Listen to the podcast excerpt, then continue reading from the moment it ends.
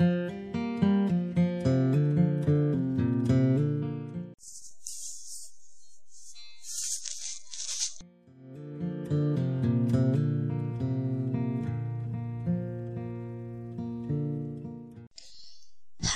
everyone. Long time have not seen you. 嗯，这些天呢，艾米出去去丽江了，一个人，发生了很多稀奇古怪的事情。嗯，所以最近时间都没有一直更新，不知有没有想我呢？好的，言归正传，开始今天我们的阅读。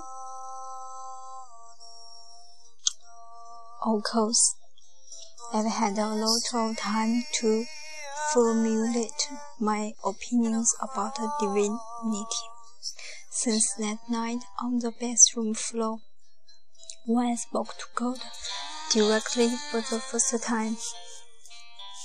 In the middle of that dark November crisis, though I was not interested in formulating my beliefs on theology.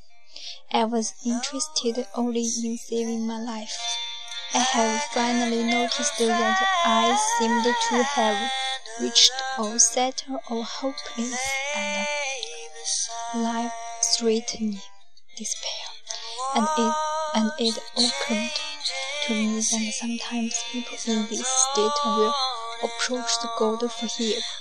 I think I'd read that in a book somewhere. What I said to God through my gasping sobs was something like this. Hello, God. How are you? I'm Liz. I'm Liz. It's nice to meet you. That's right. I was speaking to the crowd of the universe as though we'd just been introduced at a cocktail party.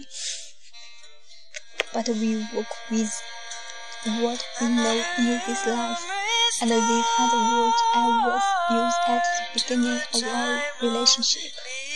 In fact, it was all I could do to, do to stop myself from saying, I've always been a big fan of your work. I'm sorry to bother you so late at night. I continued. But I'm in serious trouble, and I'm sorry I haven't ever spoken directly to you before.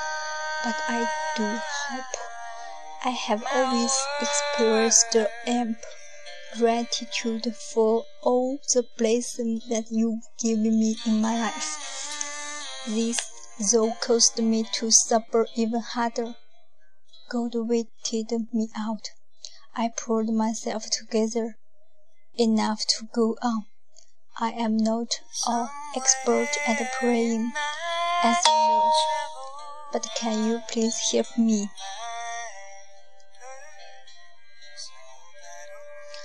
I am in desperate need of help. I don't know what to do. I need an answer. Please tell me what to do. Please tell me what to do. Please tell me what to do. And so prayer narrowed itself down to that simple, intricate. Me what to do. Repeated again and again. I don't know how many times I begged. I only know that I begged like someone who was pleading for her life. And the crying went on forever, until quite abruptly it stopped. Quite abruptly, I found that I was not crying anymore. I'd stopped crying, in fact, in mid-sob. My tree had been completely vacuumed out of me. I lifted my forehead over the floor and sat up in surprise, wondering if I would see no some great being who had taken my weeping away. But nobody was there. I was just alone, but not really alone.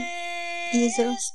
I was surrounded by something I can only describe as a little pocket of silence. A silence so real that I didn't want to exhale, for fear of scaring it out. I was seamlessly still.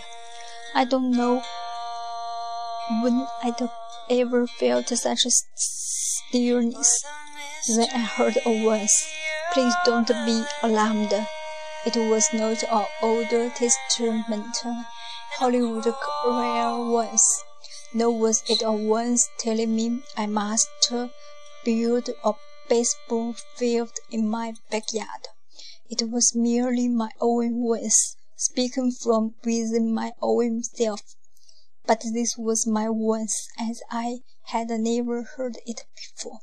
This was my voice, but perfectly wise.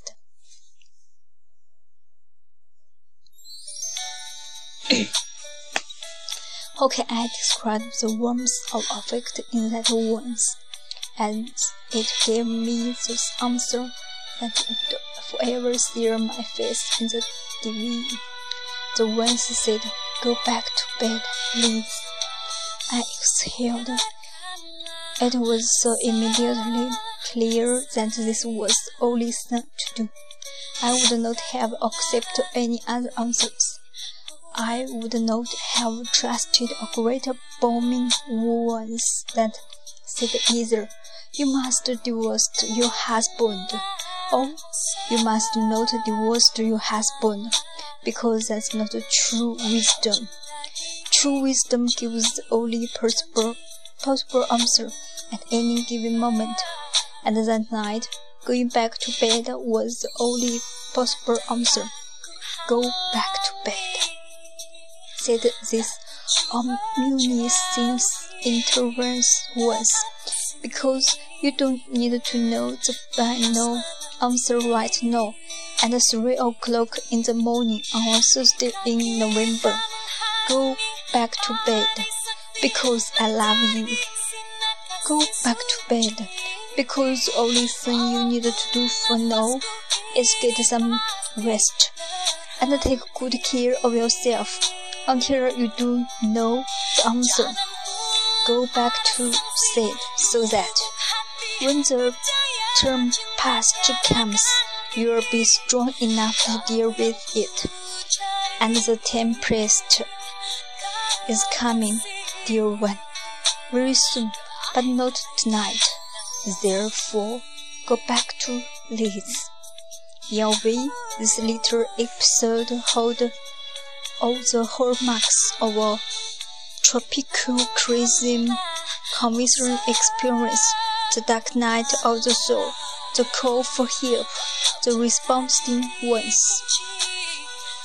The invest of transformation, but I would not say that this was a religious conversation for me, not in that traditional manner of being born again or saved.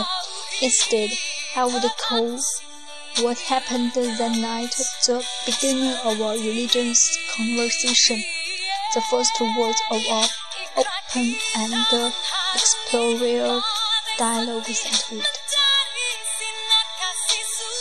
ultimately bring me very close to God. Indeed. No, we are finished. 啊，今天读的本子有点干涩。而且很久没有读，有些生疏，不知道大家有没有听到？嘴巴有点痛，突然很想跟大家说说话，因为现在，好吧，还是不说了，就这样吧。改天，明天我们继续。See you tomorrow. Bye.